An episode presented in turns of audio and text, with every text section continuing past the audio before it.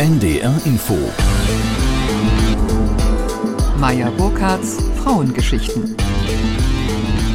Mein Gast in dieser Ausgabe ist die Professorin Antje Boetius. Ihr großes Thema ist der Klimawandel und seine Auswirkungen auf die polaren Ökosysteme. Die Meeresbiologin hat in den vergangenen Jahren an rund 50 Expeditionen auf deutschen und ausländischen Forschungsschiffen teilgenommen. Sie ist Leiterin des Alfred Wegener Instituts in Bremerhaven, vielfach ausgezeichnet und international renommiert. Ihr Credo lautet, der Klimaschutz müsste dringend verschärft werden. Freuen Sie sich auf das interessante Gespräch mit Professorin Antje Boetius.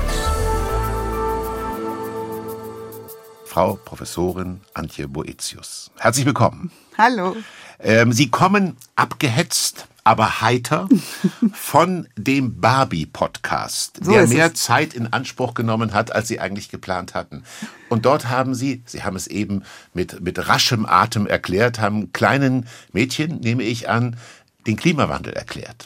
Die haben mich gefragt, wie geht es den Meeren? Äh, Die wussten ganz genau Bescheid, äh, neun Jahre alt. Was ist Klimawandel? Aber wir konnten drüber sprechen, wie geht es den Meeren und was gibt es für Leben im Meer und wie kommt man als Mädchen darunter? Was gibt es für Leben im Meer? Liebe Frau Professorin Boetius, ähm, es ist eine Meldung um die Welt gegangen, die finde ich spektakulär. Und zwar die wohl größte Pflanze der Welt ist entdeckt worden, die sich auf dem australischen Meeresgrund erstreckt über 180 Kilometer. Und äh, so die Tagesschau denn recht hat, und die Tagesschau hat immer recht, dann wird sich das Alter vermutlich äh, belaufen auf 4500 Jahre. Fantastisch, ne? Fantastisch. Als Sie diese Meldung äh, vom Meeresgrund Westaustraliens gelesen haben, liebe Frau Professorin Boetius, was ging Ihnen durch den Kopf, durch die Seele? Ging Ihnen das ans Herz? Absolut. Ich habe das gleich gelesen und habe gedacht, es ist doch einfach zauberhaft, was es immer wieder für Neuigkeiten gibt von unserem Planeten Erde. Und das beweist einfach, dass wir Menschen gar nicht wissen, auf welchem fantastischen Planeten wir leben und was es noch alles so gibt. Und Australien braucht gute Nachrichten und spannende Nachrichten, denn äh, gleichzeitig ist die andere Meldung dieser Tage, dass 90 Prozent des Great Barrier Reefs, der, des anderen größten biogenen Riffsstruktur der Erde, ausgebleicht ist und vom Absterben bedroht ist. Und ähm, das berührt einen natürlich auch sehr. Sie sind a woman with a mission, eine Frau mit einer Mission. Ähm, wann hat Sie diese Mission infiziert oder vielleicht besser gefragt, wann haben Sie sich von dieser Mission infizieren lassen? Wie jung waren Sie, als das passiert ist? dass ich so richtig im wahrsten Sinne des Wortes Feuer gefangen habe um, und selber mir vorgenommen habe, ich muss einen großen Teil meiner Zeit dafür verwenden, zu sagen, was eigentlich los ist am Nordpol, am Südpol, in der Tiefsee und mittlerweile eben weltweit. Das war, als ich selbst eine Expedition in 2012 geleitet habe, wo die Polarstern mit meinem ganzen Team, wir waren bei der größten Meereisschmelze, die bis heute beobachtet wurde, da draußen und haben zugesehen, wie sich alles ändert auf einen Schlag. Und das hat mich nachdrücklich ähm, einfach äh, noch erinnert, dass wir heute um die Zukunft kämpfen müssen und dass dann jede Stimme zählt. Und deswegen habe ich angefangen, viel lauter als vorher, eben nicht nur über das Wunder von Entdeckungen zu sprechen, sondern vor allen Dingen auch über das, was wir verlieren werden. Aber es gibt ja in jedem Menschen so eine Initialzündung. Wir kommen gleich auf das Thema Klimaveränderung. Aber ich möchte zunächst ähm, auf Ihre Biografie eingehen. In jedem Menschen gibt es ja Einflüsse. Also eine gute Erziehung ist ja nichts anderes als eine Prägung. Die Mutter war, glaube ich, Studienrätin. Oberstudienrätin. Oberstudienrätin. So viel Zeit muss sein. äh, und äh, die Vaterfigur wurde, glaube ich, gestellt vom Großvater. Die, nein, nein, mein Vater, meine Eltern waren zwar früh getrennt, aber mein Vater war schon in der Fantasie, also in der hat immer für die Fantasie von uns Kindern eingestanden. Mein Vater, der Schriftsteller Henning Boetius, der gerade gestorben ist, ähm, hat uns äh, bereichert als Kinder, auch wenn er eigentlich abwesend war, aber war in Urlauben auch dabei und hat mit uns gespielt, geforscht und hat auch die Liebe zu den Meeren unterstützt. Ja. Mein Großvater, der Kapitän, hat sich viel Zeit genommen, mir von seinen Erfahrungen mit dem Schrecken des Walfangs zu berichten. Von der hat immer geglüht, ähm, auch wenn er sonst eigentlich eher ein trockener Mensch war, wenn er von dem Leben auf See gesprochen hat. Und das hat mich absolut beeindruckt und hat dazu geführt, dass ich die Idee gefasst habe, zur See zu fahren, weil so wie mein Großvater davon gesprochen hat, was es bedeutet, als Team auf den Meeren zu sein, der Natur was abzutrotzen, da habe ich als Kind gedacht, das muss meins sein, das will ich auch. Ja, und er war, der Großvater Eduard Boetius war auch einer der Mitglieder der Mannschaft beim Absturz des Zeppelins Hindenburg am 6. Mai 47. Ähm, naja, deswegen vermutete ich, dass der Großvater eher eine Vaterrolle annimmt, weil dagegen hat man als Vater ja kaum noch eine Chance. Das ist ja ein Track Record, da steht man ja als Enkelin sprachlos davor. Ach, ich muss ehrlich sagen, dass dadurch, dass vielleicht zu meiner Zeit diese Situation mit meiner Mutter als Alleinerziehende, den Geschwistern, aber auch der Vielfalt von Menschen um uns herum, ja. ähm, ich hatte gar nicht so diese eine Vaterfigur, sondern ich habe mir meine Inspiration von vielen Menschen, Freunden meiner Eltern, Romanfiguren zusammengeholt. Und es gab keine Lücke, äh, keine Vaterlücke in meinem Leben. Mhm. Sie sagten gerade, Ihr Großvater hat berichtet von den Schrecken des Walfangs. Hat er das im Alter später kritisch gesehen, den Walfang, differenziert gesehen? Er hat es als junger Mann schon so gesehen. Er hat das gemacht. Ähm, er war ja am Ende des Walfangs, als die Wale praktisch verschwunden sind, über, über Jagd mhm. waren. Da hat er in seinem Tagebuch, Tagebuch geschrieben, dass es ein Entsetzen ist, diese Schlachterei und die Brutalität mit anzusehen. Ähm, Walkühe mit ihren Kälbern weggeschlachtet. Er hatte die Zahlen, wie jedes Jahr weniger Wale da waren und ähm, hatte geschrieben, dass er in der Kammer, in der er war, er war ja Navigator, er war nicht beim Schlachten oder was dabei, aber er war, der war die Kammer unter Deck und das Blut ist die Wände runtergetropft und es hat natürlich irre gestunken. Das hat er alles beschrieben und er hat mir als Kind diese Geschichte immer wieder erzählt und seine Zahlen immer wieder gezeigt. Und für mich war das der erste Eindruck, wie können Erwachsene, wie kann die Generation der Eltern, der Großeltern alles falsch machen. Das hat mhm. mich äh, massiv als Kind verstört, warum Menschen so sein können. Sie sind in Frankfurt geboren, in Darmstadt aufgewachsen und haben den Großvater immer besucht. Der das, lebte wo? Der lebte am Nordostseekanal, Schülp bei Rendsburg. Ja. Und ähm, besonders in Erinnerung bleiben mir diese wundervollen Spaziergänge am Nordostseekanal, wo mein Großvater jedes Schiff, was vorbeifuhr, kommentiert hat mit, was für ein hässlicher Tanker, das ist doch gar kein Schiff. Und er war sehr entsetzt über die Veränderung der Seefahrt. Ähm, und das äh, werde ich nie vergessen. Mein Vater hat dafür gesorgt, dass ich einmal mit dem Forschungsschiff an beiden vorbeifahre und ähm, durch den Nordostseekanal. Das war, glaube ich, die Heinke. Und dann hat er auch, ähm, wir haben dann telefoniert und er hat auch gesagt, Antje, dass du auf so einem hässlichen Dampfer unterwegs sein musst, das tut mir für dich leid. war ein bisschen grantelig damals schon. Aber es war toll, selber auf dem Schiff zu sein. Und dort, wo wir als Kind äh, Spaziergänge mit dem Großvater gemacht haben, war er der Spaziergänger und ich auf dem Schiff. Das hat mir irgendwie gefallen, die Situation. Das glaube ich. Ist es wahr, die Frankfurter Allgemeine Sonntagszeitung berichtet, dass sie einmal auf dem Weg nach Föhr einfach in Hamburg aus dem Zug gestiegen sind, was nicht geplant war und sich äh, den Hafen und vor allen Dingen auch die Reeperbahn auf eigene Faust angeschaut haben. Das stimmt. Wie alt waren Sie? Ach, ich, ich glaube, da war ich vielleicht 14. Ich hatte eine große Neugierde ähm, auf, auf eine Hafenstadt und ähm, hatte mir vorgenommen, eine Mutprobe für mich selbst. Ich war jetzt überhaupt kein mutiges Mädchen, ich war ja eigentlich eine Leseratte und habe mich immer vergraben in meinen Büchern und hatte mir aber vorgenommen, ich werde aus dem Zug aussteigen, zur Reeperbahn fahren. Ich werde mir, oh Gott, das habe ich noch nicht verraten, aber ich glaube, das kann ich jetzt heutzutage. Ähm, ich werde mir eine Schachtel Zigaretten kaufen, eine rauchen und ich werde auch mir einmal einen Puff von innen anschauen. Sie waren, das steht aber auch schon in der FAZ am Sonntag, Sie waren in einer Kontaktbar. Das war ich. Und wie lange bleibt man als 14-Jährige unbeaufsichtigt eine Zigarette rauchend in einer Kontaktbar, ohne rausgeschmissen zu werden? Ähm, ich hatte mir natürlich einen Trick überlegt und bin da reingegangen und habe gesagt, ähm, ich glaube, ich habe mich verlaufen. Ich muss da und dahin Und ich habe es immerhin, glaube ich, auf geschlagene zwei Minuten gebracht, bevor ich sofort wieder rausgeschickt wurde. Aber es war ganz schön. Also es war für mich irgendwie gut, diese Mutprobe gemacht zu haben. Ähm, und ja, ich ging danach, ich hatte das Gefühl, ich habe was erlebt. Sie ähm, mögen mir verzeihen, ich begebe mich kurz in Ihr Badezimmer, aber auch nur deshalb, weil Sie davon bereits äh, an anderer Stelle gesprochen haben. Denn dort hängt noch immer, wenn es denn noch so ist, ein Bild von Burt Lancaster als Piratenkapitän. Warum Korrekt. hängt der Mann in Ihrem Badezimmer? Als Kind habe ich absolut für Burt Lancaster geschwärmt. Jetzt weiß von den Hörerinnen und Hörern wahrscheinlich kaum einer mehr, wer Burt Lancaster war. Ähm, aber ein berühmter Schauspieler. Ein berühmter Schauspieler. Der, der rote, rote Korsar. Das war ja, ja das, genau. Das kennen aber gar nicht mehr so viele ja. Leute. Ich bin mal erstaunt, dass mhm. es Menschen gibt, die den Film nicht gesehen haben.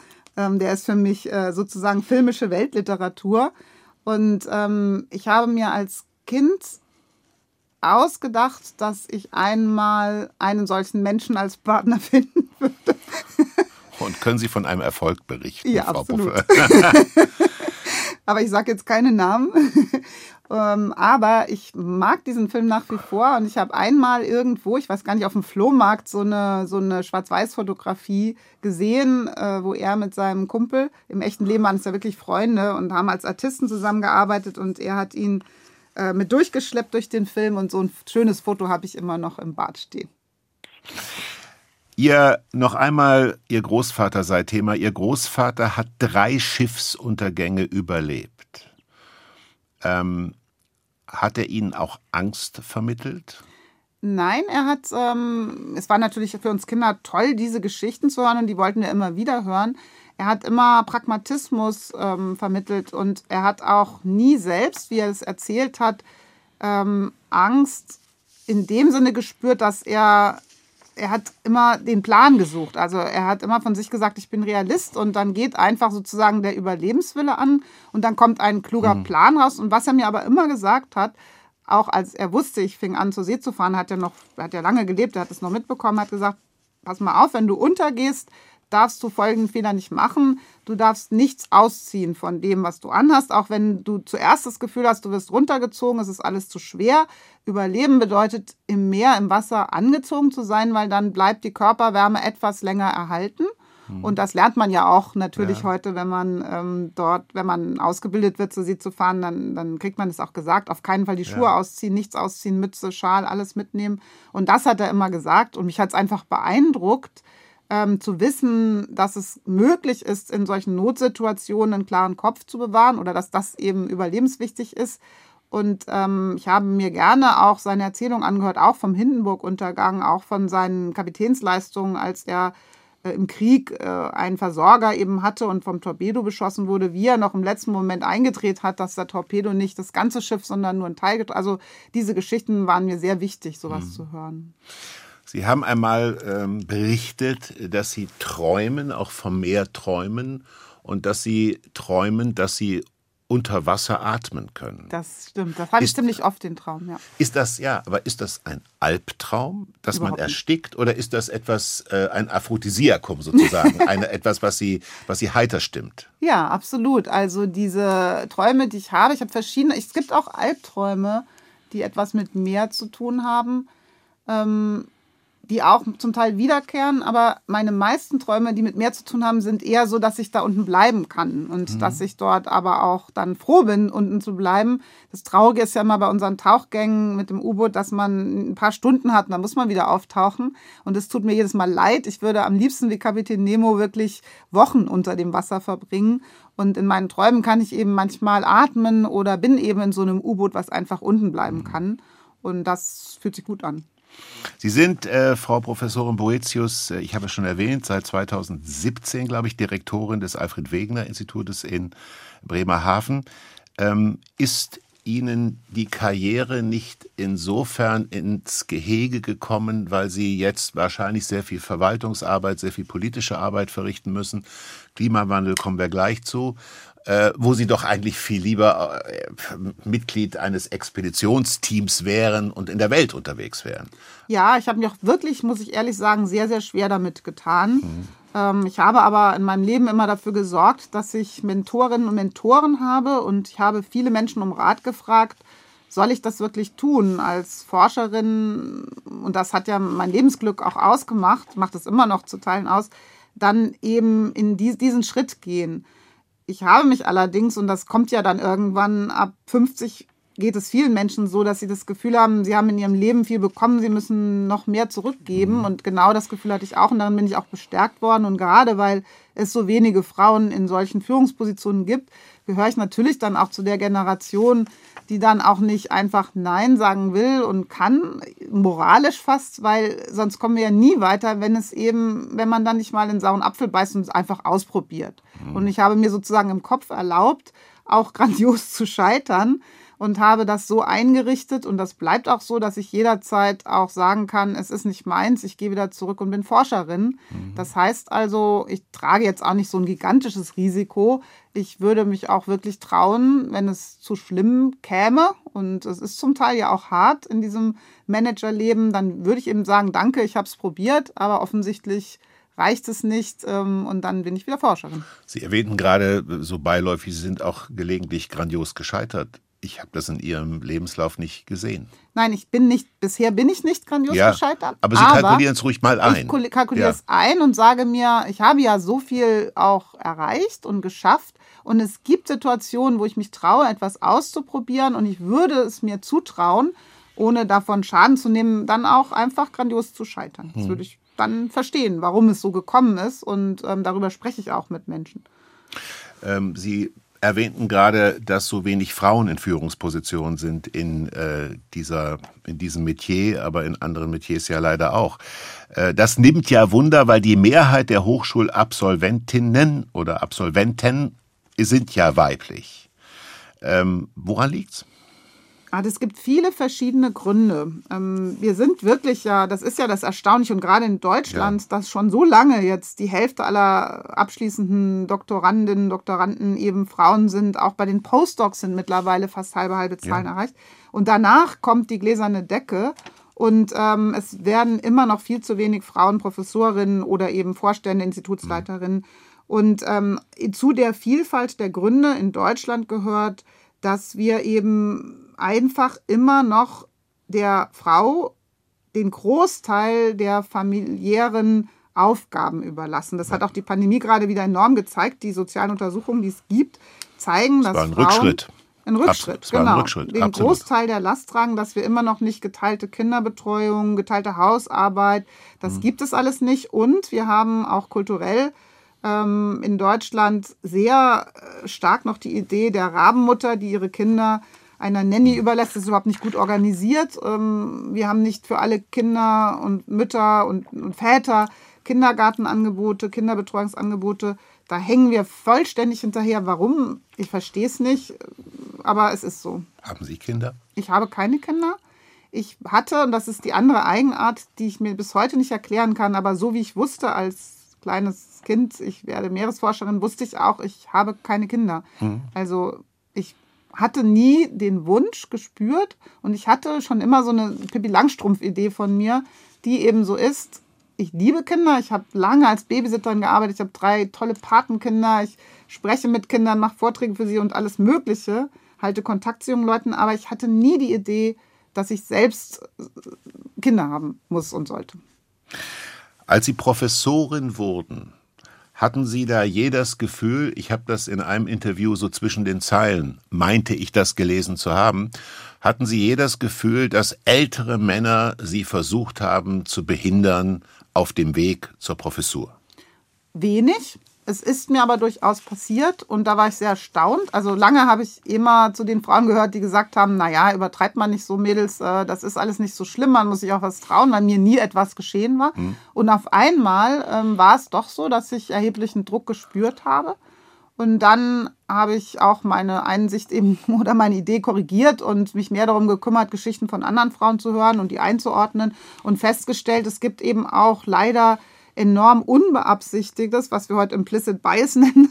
Mhm. Es gibt unbeabsichtigte Diskriminierung, die äh, tatsächlich Frauen stark behindert, auf jeden Fall. Konkret? Das kann oft, äh, das können mehrere kleine Dinge sein, die in Summe aber dann sehr unangenehm wirken. Fängt an mit Sitzungen, wo Männer immer wieder nur Männer referenzieren. Man sagt mhm. etwas als Frau und ein anderer Mann sagt das Gleiche dann nochmal und alle beziehen sich auf den Mann, der das gesagt hat und mhm. nicht die Frau, die es zuerst gesagt hat. Sowas passiert dauernd und dann, wenn man schon zu den wenigen Frauen in einem Sitzungsraum gehört, kriegt man immer mehr dieses Gefühl, man ist ein Alien oder unsichtbar. Man kommt manchmal auch einfach nicht dran, wenn man sich meldet. Die anderen brüllen gleich rein.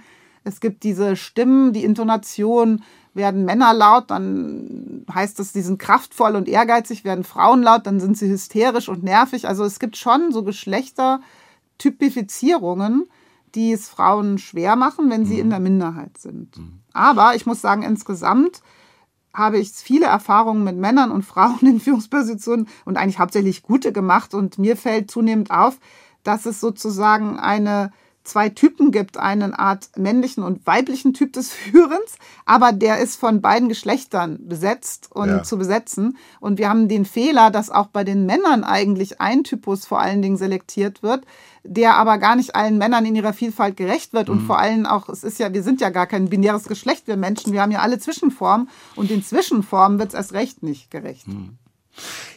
Wie viele Expeditionen in die Weite der Ozeane haben Sie hinter sich? Ich habe 50 Expeditionen hinter mir und freue mich darauf, dass ich nächstes Jahr wieder eine Expedition leiten werde. Ich habe sozusagen eine persönliche Zeitreihe alle zehn Jahre, die Tiefsee rund um den Nordpol vermessen, um nach herauszufinden, ob der Klimawandel, der Meereisschwund auch die Tiefsee betrifft. Ja. Also das Leben vier Kilometer darunter. Und da freue ich mich sehr drauf, dass es nächstes Jahr soweit ist. Wir bleiben nochmal bei den Männern. Als Sie als vielleicht als jüngere Frau die hm. ersten Expeditionen gemacht haben, ich meine, Seeleute sind konservative Leute. Ja, Sie haben einmal angedeutet, dass es auch einen Seemann gab, der sagte, du suchst ja hier nur jemanden zum Heiraten. Genau. Ja, haben sich denn die Männer an Bord verändert? Ja, auf jeden Fall. Wir sind ja als Gesellschaft in allen Formen mit diesem Thema, ähm, welche Rolle hat wer von den Geschlechtern, viel offener geworden in Deutschland. Und ähm, ich meine, ich bin 55 Jahre alt und ich fahre zur See, seit ich äh, 20 bin. Mhm. Und das war schon eine andere Zeit. Äh, damals waren ja eben auch Seeleute da, die 50 schon waren, als ich 20 war. Das heißt also, ich bin wirklich auch einer anderen Zeit begegnet. Aber ich muss im, im Rückblick sagen, dass dieser manchmal äh, forsche Ton oder auch die, die Idee, der ich da begegnet bin, was Frauen, dass Frauen nichts an Bord zu verlieren haben und solche Sachen, ich habe es sozusagen nicht, ich habe mich davon bedroht geführt, sondern es hat mich eher so zu einer gewissen Frechheit oder ähm, dem, dem Versuch, diesem einfach zu begegnen, mit Lachen, mit Humor, mit ähm, dem Versuch, auch den Männern es dann erst recht zu zeigen, dass ich es natürlich kann. Also es hat mich eher aktiviert und nicht so, wie es heute vielen Frauen geht, irgendwie bedroht oder belästigt. Deswegen habe ich auch, und heute ist ja oft ein Thema, wie gehen wir damit um? Und gerade auch auf Expeditionen, auf See, das MeToo-Thema und so weiter. Und ich mhm. gehöre noch zu der Generation, die eigentlich dieses Challenge, was man dann manchmal hat, dann angenommen hat und mich eben gewehrt habe, anstatt mich mhm. einfach zu beschweren. Und heute müssen wir das neu aushandeln und neu tarieren. Aber ich bin ehrlich gesagt froh, dass ich in so einer Zeit einer eher raueren Tons aufgewachsen bin, der mich viel gelehrt hat, wie ich mich eben wehren kann.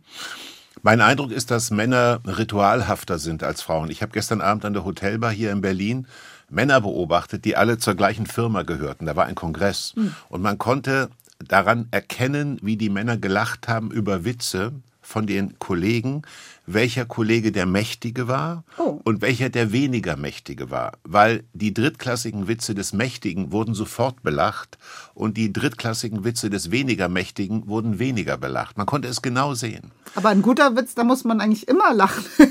Haben Sie einen guten? Nein, ich kann Nein. mir keine Witze merken, leider. Ja. Ähm, äh, ich liebe den äh, Witz ähm, aus Flucht der Karibik. Ähm, kommt ein Skelett in eine Bar, bestellt ein Bier und einen Wischmopp. Ja. Stichwort Karibik. Wo beginnt eigentlich die sogenannte Tiefsee? Die Tiefsee beginnt dort, wo es kein Licht für pflanzliches Leben gibt. Ja. Dort sind dann ja andere Stoffkreisläufe und im Durchschnitt ist das bei 200 Meter, was auch sozusagen die Wassertiefe ist, wo die Schelfmeere aufhören.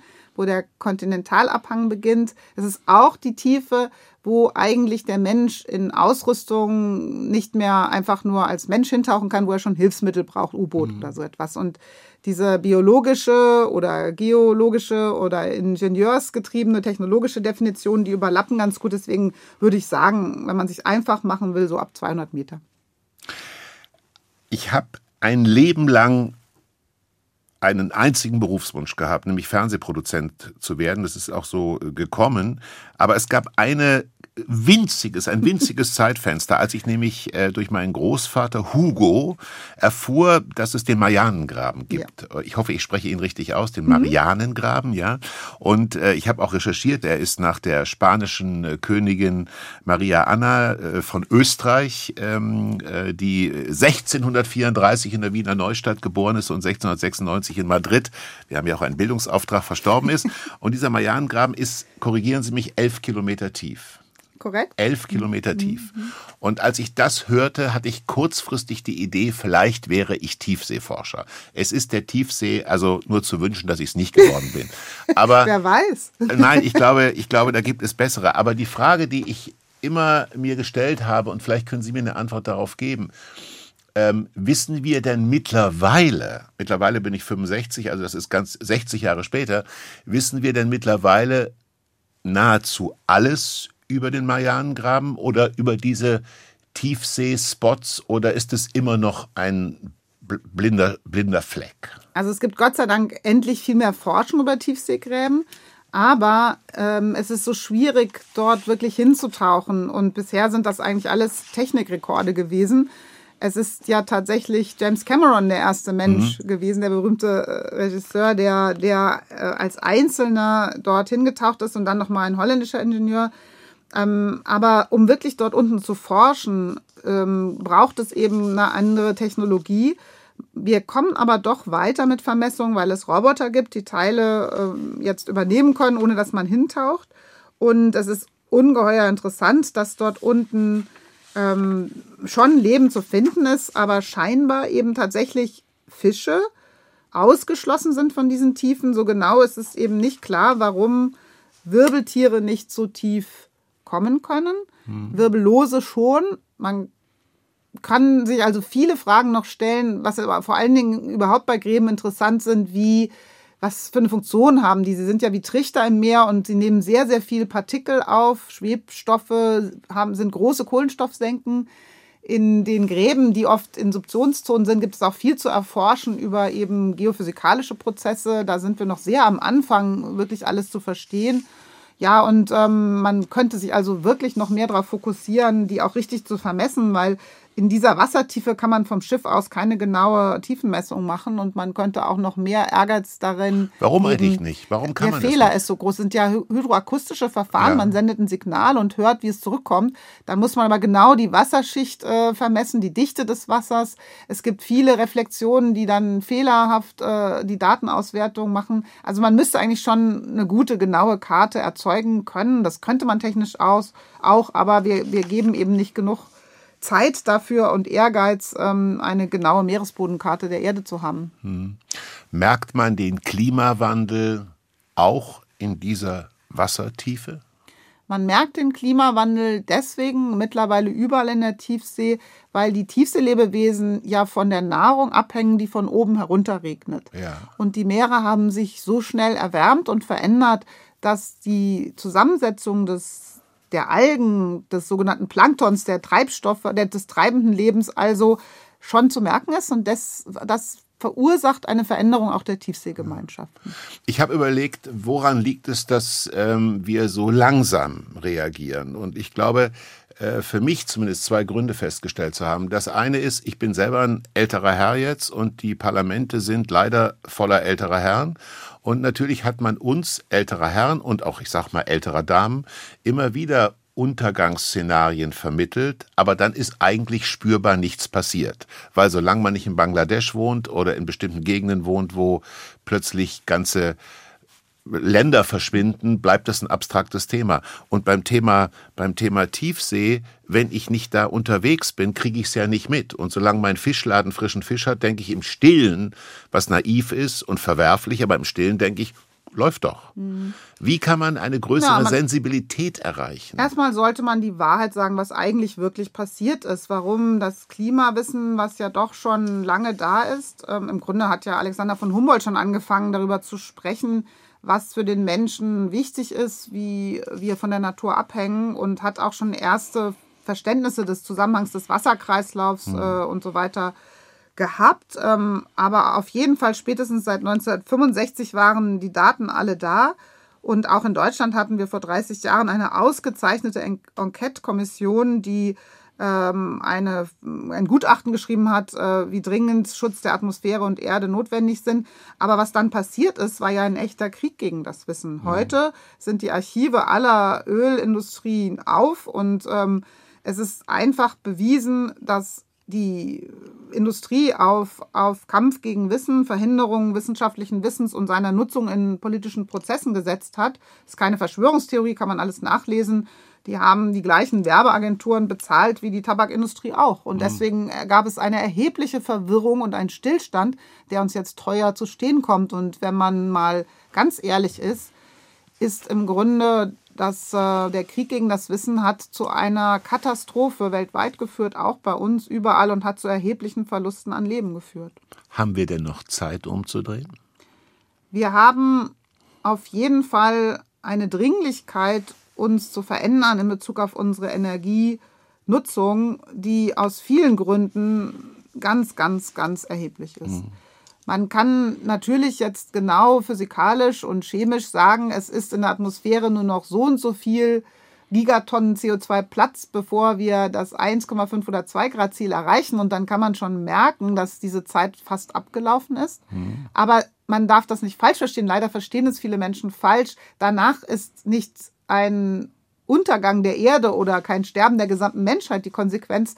Es wird nur wahnsinnig, es wird immer extremer, immer holperiger, immer zerstörerischer und mit viel mehr Leid und Kosten und Verlusten verbunden. Und das ist eben der Irrsinn, dass wir uns das zumuten und vor allen Dingen unseren Kindern das zumuten.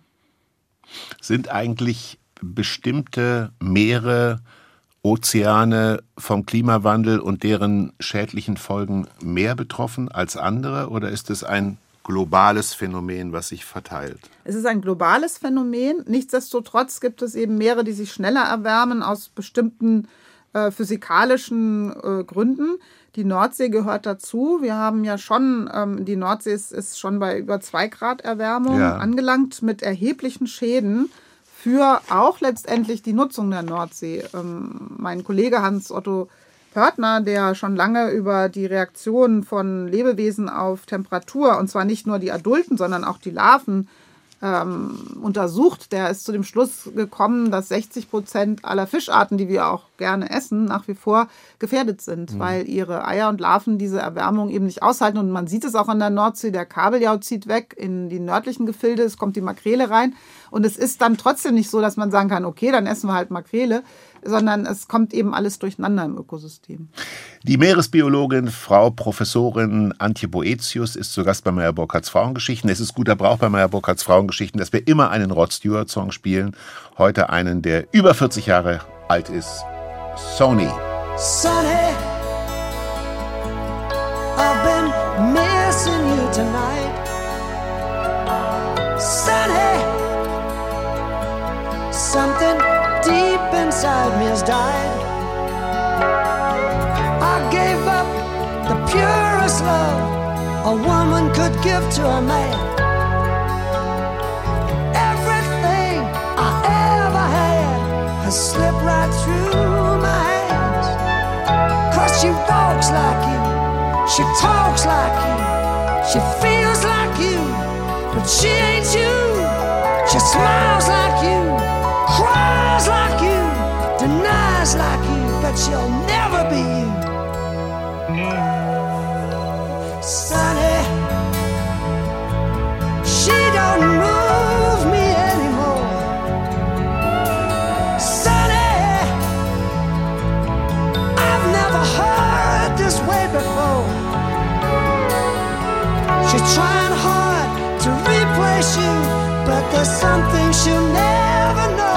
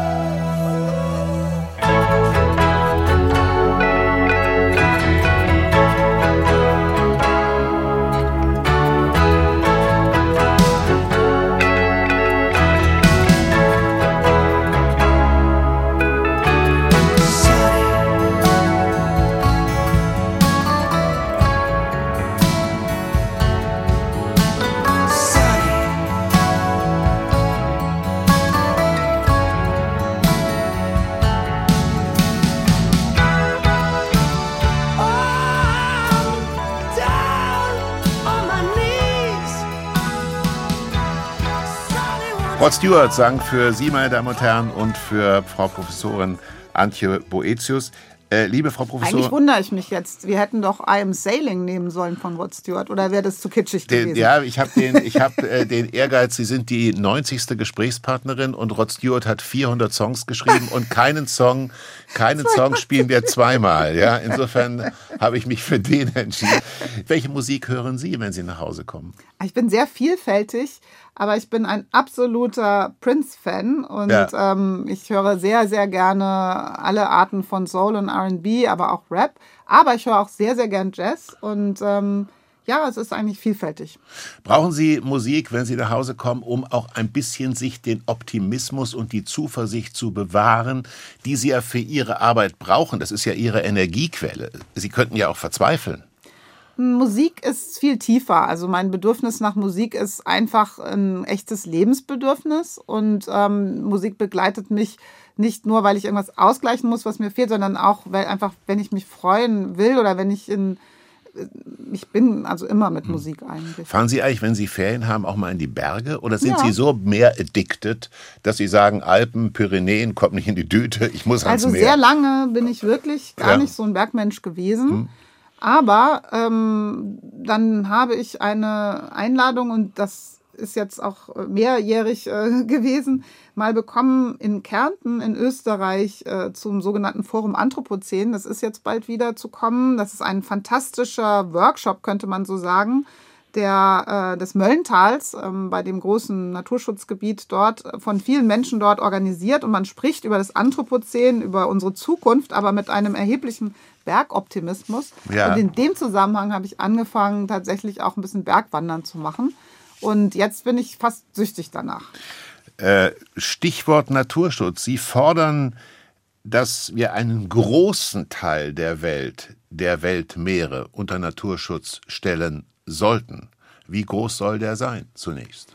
Ich fordere eigentlich vor allen Dingen, dass der grundsätzlich der Umgang mit den Meeren auf nachhaltige Prinzipien gestellt werden Ja. sollte. Ich stelle mir den Meeresschutz, ähm, auch wenn ich selbst natürlich Verfechterin bin von den sogenannten Meeresschutzgebieten, Marine Protected Areas, aber nicht so vor, dass man irgendwo im Meer einen Zaun um was macht und da ist dann nichts mehr, da kommt kein Mensch mehr hin, sondern es geht ja um grundsätzliche Prozessveränderungen. Zu allen, zuallererst ist einfach Klimaschutz der beste Meeresschutz, weil auch wenn man sagt, jetzt dieses Stückchen Meer wird von niemandem mehr besucht, befahren oder irgendwas, ist der, die Konsequenz der Erderwärmung so stark auf die Meere, dass wir sie gar nicht so vereinzelt in einem Fleckchen schützen können. Wir müssen aber bestimmte Vor Verkehrsaufkommen, Verschmutzung, ähm, Zugang, Überfischung, die es ja überall noch gibt, illegale Fischerei, ganz schlimm, müssen wir unterbinden, sonst gibt es erst recht keinen Schutz der Lebewesen. Aber müssen wir unterbinden, würde bedeuten, wir brauchen eine Meerespolizei. Eine Meerespolizei, wir brauchen staatliche Einigungen. Auf der einen Seite, dass zumindest in den National, in den sogenannten erweiterten ökonomischen Zonen, in erweiterten Wirtschaftszonen, 200 Meilen vor der Küste, jeder auf sein Stück Land ordentlich aufpasst oder das international abstimmt, wie es in manchen Meeren ja auch schon der Fall ist. Und dann brauchen wir eine Regelung für die sogenannte Hohe See, also das Ge- Menschheitserbe, das uns allen gehört theoretisch.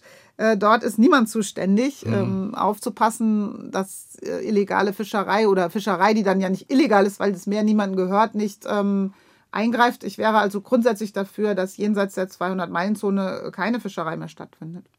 Liebe Frau Professorin Boetius, äh, die heute zu Gast dankenswerterweise bei Meyer Burkhardts Frauengeschichten ist, stellen wir uns folgende Situation vor. Wir beide entscheiden uns, wir gehen Mittagessen in ein Fischrestaurant. Worauf muss ich achten? Worauf würden Sie bei mir achten? Welchen Fisch esse ich? Welchen Fisch esse ich nicht? Essen Sie Sushi? Essen Sie Sashimi oder gerade nicht? Ähm, ich folge Ihren Anweisungen. Was muss, was muss passieren, damit Meyer Burkhardt die Welt ein wenig besser macht?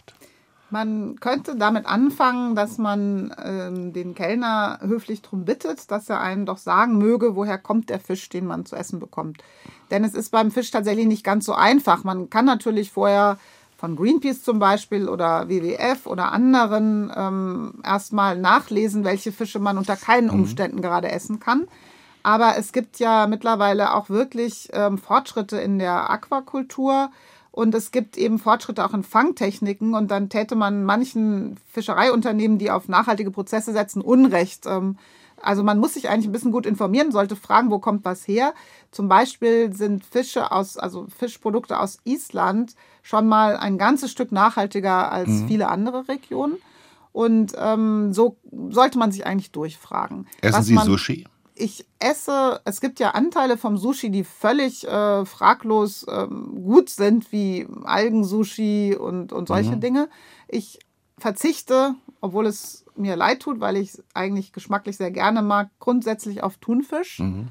Ich habe mir vorgenommen, nur noch einmal im Jahr und auch nur, wenn ich wo bin, also ja, Japan oder Kalifornien, wo es genau diese Stücke gibt, weil wenn man mal Fatty Tuna gegessen hat, also es ist ein Stück vom Bauchlappen, mhm. vom, das ist ein unvergleichlicher Geschmack und äh, wird aber auch, äh, ist sehr teuer und wird auch sehr heilig behandelt. Aber eigentlich habe ich fast aufgehört, ganz Thunfisch zu essen, weil wir dort einfach nicht es schaffen, nachhaltig zu fischen. Mhm. Und weil es auch wirklich völlig unorganisiert ist, äh, wo der herkommt und welche Prozesse da gelaufen sind und welche Fische oder Delfine oder Meeresschildkröten auf dem Weg gestorben sind. Darauf verzichte ich. Und aber am allermeisten könnten wir alle aufpassen auf den Lachs, den wir zu uns nehmen. Da muss man sagen, dass kaum etwas Zerstörerisches gibt als die äh, fabrikartigen Aquakulturen, die nicht nachhaltigen Aquakulturen, die viele Länder angefangen haben. Äh, die zerstören die Umwelt. Ähm, und es gibt wirklich, da muss man sich mal, wenn man sich da mal informiert, dann ist man selber erstaunt und erschreckt, was da für Konsequenzen von kommen vom Billiglachs. Hm. Und da esse ich gar nichts von. Jetzt kommen für mich zwei wichtige Fragen. Ich esse wahnsinnig gerne Krabben. Ist das okay? Ach, das ist auch ein schweres Thema. Ich esse Ach, auch wirklich wahnsinnig gerne Krabben. ja. Und Krabben ist so eine Sache, das ist ja wegen des Beifangs, die unsere Nordseekrabben mhm. erzeugen, auch eine schwierige Sache. Auf der anderen Seite, ähm, ich kann es nicht einfach mit Ja und Nein okay. beantworten. Aber es ist, man, man muss da mal hingucken. Wir müssen überhaupt die ganze Nordseefischerei neu verhandeln, weil jetzt muss Platz gemacht werden für Windkraft und das schränkt den Platz der Fischerei ein. Und wie das alles jetzt ausgeht, ist echt eine Verhandlungssache, um die ich mir auch Sorgen mache, weil im Grunde ist der traditionelle Beruf der Fischerei schon immer für die Menschen so ein wichtiges Handwerk gewesen, ein Handwerk des Überlebens, auch in unserer deutschen Geschichte. Und wir müssen dazu ein Verhältnis finden, was es erlaubt, dass dieses Handwerk auf gute Art und Weise erhalten bleibt und Fischer selbst zu Meeresschützern werden. Das ist nicht ausgeschlossen, aber wir beschäftigen uns einfach zu wenig ja. damit. Aber Sie verstehen schon, ich meine, Frau Professorin Boetius, die Direktorin des Alfred Wegener Instituts, gibt uns die Ehre, die eine renommierte Meeresbiologin. Und auf die Frage, ja, worauf kann die Konsumentin, der Konsument achten, haben Sie sehr differenziert geantwortet. Das ja. macht es natürlich sehr schwer, selbst für den, der, äh, der, der, der guten Willens ist. Ja. Aber ich bin halt lieber ehrlich. Ich, ja. ich, bin selber, also ich bin ein Genussmensch, das gebe ich einfach zu, weil ich bin, mhm. ich esse sehr, sehr gerne Meeresgetier. Ich versuche aber auch, das Richtige zu tun und ähm, darüber zu sprechen. Und es ist eben keine direkte, einfache Antwort, weil es gibt auch nachhaltigen Lachs und es man kann aber erstmal sagen, wenn man sich nicht informieren hm. kann, dann sollte man auf, äh, auf Billiglachs und auf Billig Tiger Shrimps echt verzichten. Für Tiger Shrimps werden Mangroven abgeholzt. Es, das kriegt man aber ja. wirklich von, ich empfehle das, die Belehrung von Greenpeace und WWF zu lesen. Sie haben in diesem Jahr, äh, im Januar 2022, also der Taz, äh, ein Interview gegeben, äh, liebe Frau Professorin Boetius, und haben äh, in diesem äh, Interview kommt der Satz vor, so ist das Interview dann auch überschrieben. Ich zitiere, individueller Verzicht rettet die Welt nicht. Zitat Ende. Ja, so verkürzt hört sich das dann auch komisch an, ne? Aber ja. Ist eh schon wurscht. Ist eigentlich, nein, das ist eigentlich nein, die Quintessenz, die ich zynisch oder sarkastisch. Korrigieren wurscht. Sie mich. Es ja. ist nie ja. wurscht. Und jeder Einzelne ist gefragt, etwas beizutragen ähm, damit wir uns eine andere Zukunft bauen. Mhm. Es ist aber leider, und das sagen manche auch, die auf uns schauen aus dem Ausland, typisch deutsch, ein Teil der Frage, wie sieht denn unsere Zukunft aus? Da hängen wir in Deutschland sehr, sehr fest in dieser individuellen Verzichtsdebatte, die eben nicht ausreichen wird. Man kann es einfach ausrechnen, wenn unser Energieverhalten, wir können alle auf jeden Fall was beitragen. Ungefähr 30 Prozent liegt in der Hand von uns Menschen, die sich entscheiden können, dann anders zu wohnen, anders äh, zu fahren, anders Energie zu verbrauchen, anders zu essen. So, aber der Rest, den erreichen wir so nicht. Und es ist eine politische Aufgabe, die den Bürgerinnen und Bürgern zu ermöglichen, klimaschützend umzugehen. Und die ist einfach noch nicht gelöst. Und ich finde das fürchterlich, wenn man nicht die Wahrheit sagt. Und die bedeutet, es muss politisch gelöst werden. Und alles auf äh, den einzelnen Mensch zu schieben, ähm, das ist nicht fair und auch nicht gerecht. Und deswegen sage ich lieber, äh, sage ich solche Dinge und streite mich dann auch gerne, weil es natürlich einfacher ist, die Menschen zu trösten und zu sagen, guck mal hier, mach mal eine Energiesparlampe und ess mal einmal die Woche weniger Fleisch und dann ist das alles geritzt. Aber das stimmt nicht. Haben Sie eigentlich ein Lieblingstier, ein Lieblingsmeerestier? Ja, den Kraken. Warum? Weil die so schlau und so wundersam sind, so vielfältig und anpassungsfähig. Und ich hatte schon solche wunderbaren Begegnungen beim Tauchen in der Tiefsee im U-Boot, äh, weil diese Tiere eben neugierig auf das Fremde Ja. reagieren, sodass sie kommen und gucken, das U-Boot anfassen. Und ähm, das sind immer wieder, also ich gerade vor wenigen Wochen eine tolle Begegnung mit einem Glaskalmar und dann noch ein anderer Kalmar. Und ähm, deswegen würde ich sagen, das sind meine Lieblingstiere. Der Meeresbiologe Nikolaus Gelbke hat mir mal ein Buch geschenkt über ähm, den Pulpo, also über äh, diese Tiergattung. Und seitdem, äh, ich habe es gern gegessen früher, aber ich kann das, seitdem ich das Buch gelesen habe, kann ich kein Pulpo mehr essen. Das Ach, ist, ja. äh, weil ich das, weil eben die Tiere so vielfältig, so intelligent, auch durchaus humorvoll sind, Ja. wie mir scheint. Haben Sie mal Octopus Teacher gesehen? Ja, habe ich gesehen. Das ist, geht vielen Menschen dann auch so. Aber Ja. Wenn man es genau nimmt, biologisch und sozusagen nachhaltig, ist es ja so, dass die ähm, Tintenfische, wenn sie reproduziert haben, eben danach nicht mehr, die reproduzieren nicht zweimal. Und Ja. im Grunde gibt es schon auch in der Ernährung der Menschen eine Möglichkeit, damit auch nachhaltig umzugehen. Und ähm, wenn man das Zuhause von, von Kraken schützt, dann ist sozusagen, nachdem die reproduziert haben, kann man sie theoretisch auch essen. Und äh, jetzt regen sich bestimmt ganz viele Zuschauer auf und Zuschauerinnen und sie kriegen ganz schreckliche Leserbriefe, die dann schimpfen, dass eine Meeresbiologin solche Sachen sagt. Aber es ist so. Derselbe Nikolaus Gelbke, der auch das, wie ich finde, lesenswerte Magazin Mare herausgibt. Ja, Und ich es gibt kenne ihn sehr gut. im NDR-Fernsehen auch Mare TV, ebenfalls ähm, äh, sehenswert. Derselbe Nikolaus Gelbe hat mal erzählt in der NDR-Talkshow, dass das Plastik, was man sieht im Meer, nicht das Problem ist, die Tüte, die rumschwimmt, sondern das, was sich bereits aufgelöst hat und damit in den, in die, äh, in den Umlauf kommt, in die Nahrungskette kommt. Hat er recht? Also er hat bestimmt dabei einen Teilaspekt angesprochen, dass wir eben noch nicht gut genug wissen, was aus diesen ganzen kleinen Partikeln wird. Ja. Die Meereslebewesen, anders als die Landlebewesen, leben ja hauptsächlich davon, dass sie das Wasser filtrieren und die Partikel aufnehmen. Und die gehen dort ähm, oft auch wirklich ins Gewebe der Lebewesen, bei Muscheln zum Beispiel. Und wir wissen einfach nicht genug, was macht das, führt das zu Entzündungen des Gewebes und äh, das ist tatsächlich so, dass die Masse an feinen Partikeln und gerade auch in den Polarregionen, weil da kommt es mit dem Schnee aus der Atmosphäre, wird aufkonzentriert im Meereis und äh, gibt dann richtig Schichten sozusagen in der Tiefsee. Das ist wichtig zu erforschen, aber es stimmt nicht, dass die Tüte nichts macht, wenn man heute in der Framstraße zum Beispiel taucht oder auch in vielen anderen Meeresregionen um Madeira herum, Azoren, Atlantik, dann stellt man fest, dass fast jedes dritte oder vierte Tier, Schwämme, Korallen, der Tiefsee, Wurmbauten, dass da ein Stück Folie oder Tüte dran hängt. Und die richten Schäden an, an Riffen, weil die sozusagen, wo eine Folie sich drüber legt, wird es oft ähm, an Ochsestadt runter und dann fault ein Stück Koralle oder so etwas oder Schwamm stirbt ab.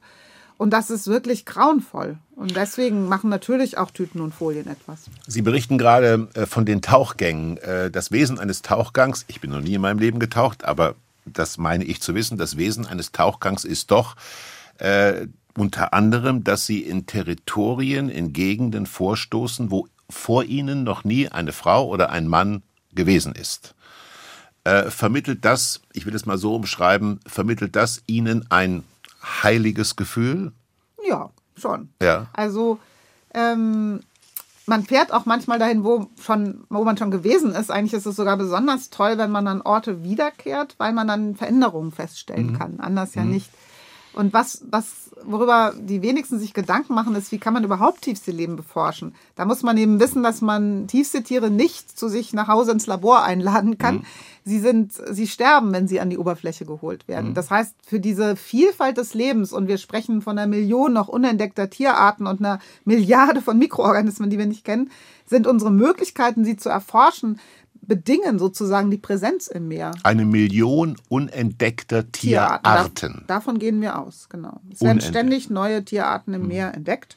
Und ähm, viele davon sind eher klein. Das muss man sich jetzt nicht vorstellen, dass da noch viele unentdeckte Walarten sind, obwohl das auch vorkommt, dass man ähm, dort, also Wale tauchen ja tief ähm, oder Haiarten der Tiefsee oder, oder Fische. Man entdeckt auch manchmal großes Leben neu, aber vor allen Dingen entdeckt man kleines Leben mhm. neu. Stichwort Hai. Ist der weiße Hai nun so gefährlich oder nicht? Er ist vor allen Dingen gefährdet. Die ja. Haie gehören zu den Lebewesen, zu den ältesten Lebewesen der Erde. Man muss sich vorstellen, bevor Bäume an Land gewachsen sind, gab es schon Haie im Meer und mhm. die sind absolut durch uns Menschen gefährdet. Nicht nur wegen der ähm, Fischerei nach ihren Haifischflossen, sondern weil sie auch als Beifang und durch viele andere Prozesse ähm, vom Aussterben bedroht mhm. sind. Viele, viele Haiarten. Und das ist grauenvoll, finde ich, bei diesen Lebewesen, die so viel überstanden haben über die Zeit, davon auszugehen, dass wir Menschen es nicht schaffen werden, sie zu schützen. Sie hatten Begegnungen mit Haien? Ja. Hatten Sie Angst? Naja, ich habe ähm, in meiner Zeit, als ich in Kalifornien gearbeitet, gelernt habe als Meeresforscherin, auch, ich bin Tiefseeforscherin, ja. aber ich habe, bin mitgenommen worden auf einen Tauchgang vor der Küste, wo man mit Haien und Rochen tauchen kann, schnorcheln kann weil die ähm, im Liebesspiel sind und sich dann, dann sind sie nicht hungrig, dann kümmern sie sich nicht um Menschen, die mhm. mit ihnen tauchen, sondern sie machen Babys. Und ähm, ich war zwar ein bisschen vorsichtig am Anfang, weil ich gedacht habe, ah, wissen das wirklich alle Haie und was ist mit Haien, die ähm, gerade kein Interesse am Liebesspiel haben und doch Hunger. Ja. Aber nachdem Oder frustriert, Minuten, dass sich keiner um sie kümmert. Ja. Aber nachdem die äh, Lehrer 30 Minuten schon da rumgespattelt sind und vor Vergnügen ja. geschrien haben, dass sie mit Haien und Rochen tauchen können, habe ich gedacht, na, jetzt ist keiner von denen gefressen worden, jetzt probiere ich es auch mal aus.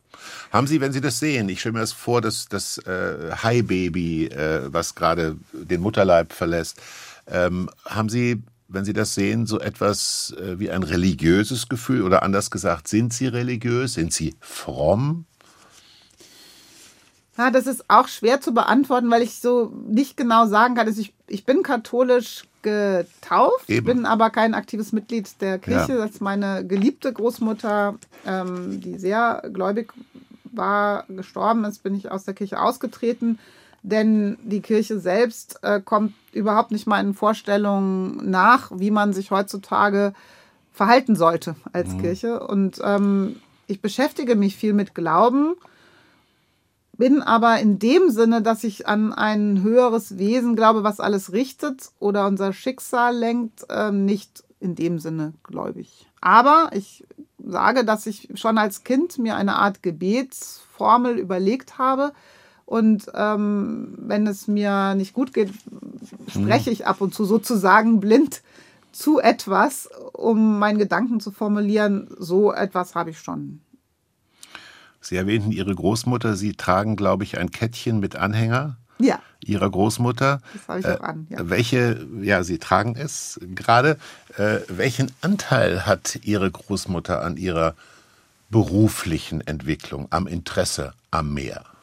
Meine Großmutter, die in Frankfurt geboren wurde und äh, die Mutter meiner Mutter, mit der hatte ich eine sehr, sehr gute Beziehung sie hat mir viel von ihrem Leben erzählt und äh, sie hat als Frau sehr darunter gelitten, dass sie zwar eigentlich aus einer wohlhabenden Frankfurter Familie kam, aber als Kind, weil es dann schon nicht mehr, die Familie nicht mehr reich war, ist sie sozusagen ähm, missbraucht worden im Sinne von Kinderarbeit. Sie musste mhm. nachts aufstehen, wenn ihre Mutter eine Party gefeiert hat und kochen oder abräumen. Mhm. Sie durfte keine Ausbildung ergreifen, nicht lernen, bis eine Tante dafür gesorgt hat, dass sie wenigstens ähm, ein bisschen was lernen konnte. Physiotherapie nämlich, was ihr im Krieg auch geholfen hat und ihren Kindern, für die sie gesorgt hat.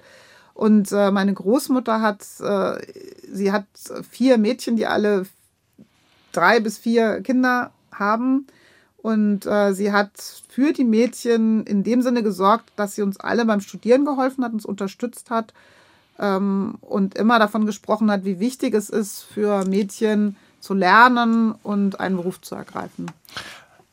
Haben Sie das Gefühl, dass Ihre Familie, soweit sie das noch erleben konnte, aufgrund der individuellen Lebenszeit, dass Ihre Familie stolz auf Sie war? Meine Familie ist stolz Ja. auf mich, aber in einer, sagen wir mal, besonderen Weise, würde ich sagen, in dem niemand mehr stolz auf mich als auf meine Schwester oder meinen Bruder oder meine vielen Cousinen und Cousins sind. Wir sind alle stolz aufeinander. Und äh, ich bin sehr dankbar für meine zauberhafte Familie, meine Cousins und Cousinen, zu denen ich nach wie vor, auch wenn wir uns nicht oft sehen, und da, da ist es schön, dass es sowas wie WhatsApp gibt, und eine gute Beziehung habe und äh, auch mitkriege, wie die Geschichte weitergeht. Und ähm, ja, es ist eine, eine schöne Familie. Es ist ja auch Anlass zum Stolz und das sei meine letzte Frage, liebe Frau Professorin Was? Ist Boetius. unsere Zeit schon um? Unsere Zeit ist um. Äh, aber schön, dass es Ihnen äh, wie im Fluge vorkam äh, und Sie nicht heimlich dauernd auf die Uhr geguckt haben. äh, nein, aber Sie haben nämlich ein unbekanntes Bakterium entdeckt, das das Treibhausgas Methan frisst. Das ist ja sozusagen Ihr spektakulärer Forschungsansatz. Ja. Wie entdeckt man so ein Bakterium? so, dass ich es verstehe. Also ich hatte das Glück, dass ich sehr früh, als die Gashydratforschung begann, Sie wissen, Ja. was Gashydrate sind, ne? Nein, Schätzchen keine Ahnung. Schwarm. Also Gas weiß ich, Hydrat ist bei mir schon Schluss. Genau, Methan ist unter Druck und in Kälte gefroren. Okay. Und das Meer beherbergt, und das wissen alle Leser und Leserinnen, die Frank Schätzchens Roman. Der Schwarm gelesen hat. Habe ich gelesen. Da kommt es drin vor und da geht es darum, dass es im Meeresboden, und das stimmt, riesige Mengen ähm, von Methan liegen. Und Methan ist ein super aggressives Treibhausgas und Gott sei Dank bleibt es unten im Meer und wird unten von diesen Mikroorganismen Ja. gefressen. Nur wusste kein Mensch, wie soll das gehen, weil die haben da keinen Sauerstoff, nur Methan. Und das war ein großes Rätsel der Mikrobiologie und der Geochemie. Methan verschwindet im Meeresboden, aber wer frisst es eigentlich? Es war nicht möglich, ein Lebewesen zuzuordnen. Und ich hatte einen bestimmten Plan, ähm, das zu erforschen. Der war inspiriert von Literatur, die ich gelesen hatte.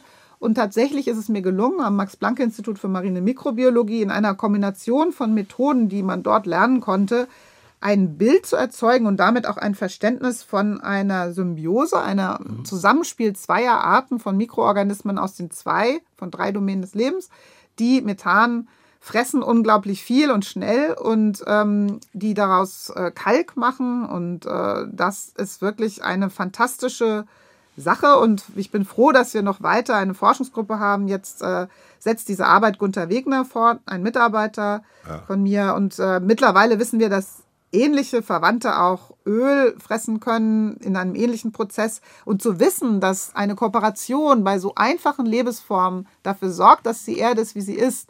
Wir zahlen denen keine Steuern, wir müssen uns nicht kümmern, aber Die die, machen das da. ehrenamtlich. Die machen das Die ehrenamtlich. machen das ehrenamtlich, Das genau. finde ich eine tolle Geschichte und das ist ein Beweis für diese Wunder des Netzwerks des Lebens, auf das wir unbedingt aufpassen sollten, weil eigentlich ist das der Grund, warum wir als Menschen überhaupt so gut leben können auf der Erde, dass es solche Lebewesen gibt. Wirkliche Schlussfrage, lieber Antje Boetius, stimmt das oder war es eine Pointe, als Sie gesagt haben, befragt wurden, äh, haben Sie Angst unter Wasser, haben Sie geantwortet, mehr beim Fahrradfahren. Das ist wahr. Warum? Ach, weil ich schon ein paar blöde Unfälle Sie hatte. fahren zu schnell. Ich fahre, äh, naja, eigentlich nicht. Ich habe ein ganz schweres altes Hollandrad. Mhm. Aber ich bin, gebe zu, ich bin kein guter Verkehrsteilnehmer. Ich denke an tausend Sachen und dann passe ich vielleicht Ja. nicht genug auf. Und Fahrradfahren ist gefährlich, ja. Also, meine Damen und Herren, passen Sie auf, wenn Sie in Bremerhaven wohnen, wenn Antje Boetius pfeilschnell um die Ecke biegt. Suchen Sie, suchen Sie Rettung in einem Vorgarten oder auf dem Bürgersteig. Es wird Ihr Leben retten. Vielen Dank, dass Sie meine Einladung zu Meyer Burkhardts Frauengeschichten angenommen haben. Liebe Frau Professorin Antje Boetius, Meeresforscherin, Direktorin des Alfred Wegener Institutes zu Bremerhaven. Vielen Dank. Vielen Dank. Meyer Burkhardts Frauengeschichten. Wenn Ihnen das Gespräch gefallen hat, freuen wir uns über positive Bewertungen und Weiterempfehlungen.